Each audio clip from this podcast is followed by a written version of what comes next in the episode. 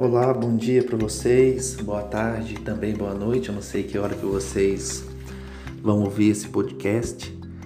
Ah, e a ideia desse podcast de hoje é a gente iniciar a discussão sobre o que, que é matriz inversa.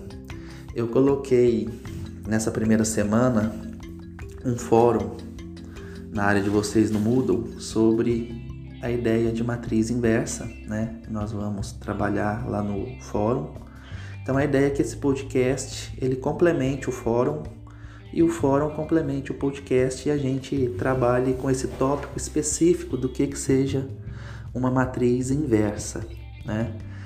Ah, a ideia da matriz inversa, o que que é uma matriz inversa?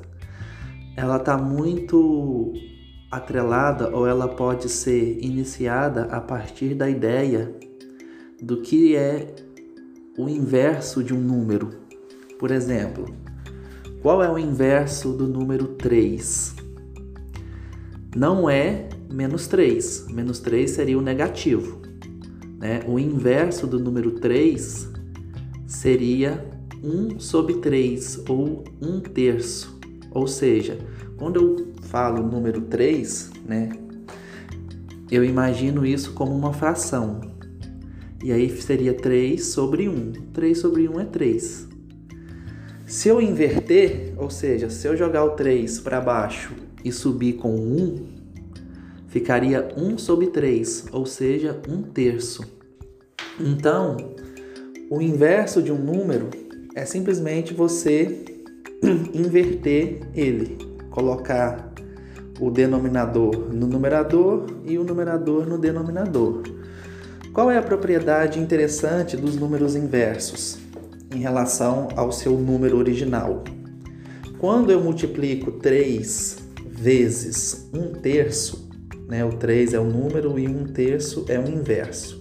Quando eu multiplico 3 vezes 1 terço, eu obtenho 1.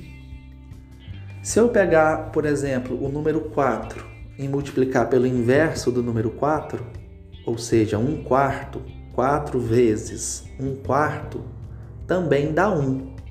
Se eu fizer isso com 5, 5 vezes 1 quinto, que seria o inverso né, do 5, 1 quinto, 5 vezes 1 quinto também daria 1.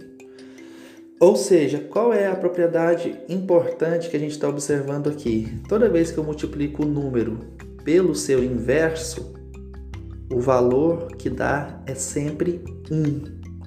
Lembra que o 1 é o elemento neutro da multiplicação. Então, o que, que acontece? se eu pegar outros exemplos, por exemplo, se eu pegar um sétimo, o número, qual que é o inverso de um sétimo? O 1 desce e o 7 sobe. Aí ficaria então 7 sobre 1 ou simplesmente 7. 1 sétimo vezes 7 também dá 1. Ou seja, toda vez que eu multiplico o número pelo seu inverso, eu encontro 1. Agora, saindo dos números e tentando ir para as, matri... tentando ir para as matrizes, ou indo para as matrizes, o que, que seria uma matriz inversa, ou a inversa de uma matriz? Seria justamente a matriz, né? A matriz inversa seria justamente a matriz que quando eu multiplico pela matriz original, eu encontro a matriz que funciona como se fosse o número 1, né? Que seria no caso a matriz identidade. A gente discutiu isso lá no início dos capítulos, no início do capítulo em sala de aula, que a matriz identidade, né, é a matriz que funciona como se fosse o elemento neutro da multiplicação de matrizes, né? Ou seja, a matriz vezes a sua inversa dá sempre a identidade. A identidade, gente, é aquela matriz quadrada, certo? Ela tem que ser quadrada, cuja diagonal principal é toda de 1 e todos os outros elementos são zero. Essa matriz, quando você pega ela, a matriz identidade, multiplica por qualquer matriz, ela não altera a matriz, fica a mesma matriz, ou seja, a matriz de identidade funciona como se fosse o número 1 das matrizes. Então, o que é uma matriz inversa? Pensando nos números agora, né? E nas matrizes. A matriz inversa ela vai ser aquela matriz que quando eu multiplico pela matriz original, dá sempre a matriz identidade.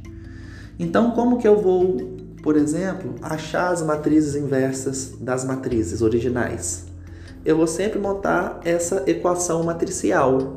Né? A gente está vendo sobre multiplicações de matrizes essa semana, né? A gente viu lá na videoaula como multiplicar matrizes, né?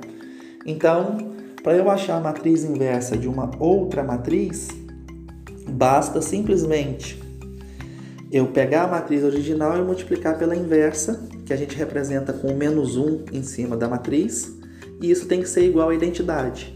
Se eu montar essa igualdade, né, eu vou conseguir determinar quem são os elementos dessa matriz inversa e automaticamente eu determino a matriz inversa.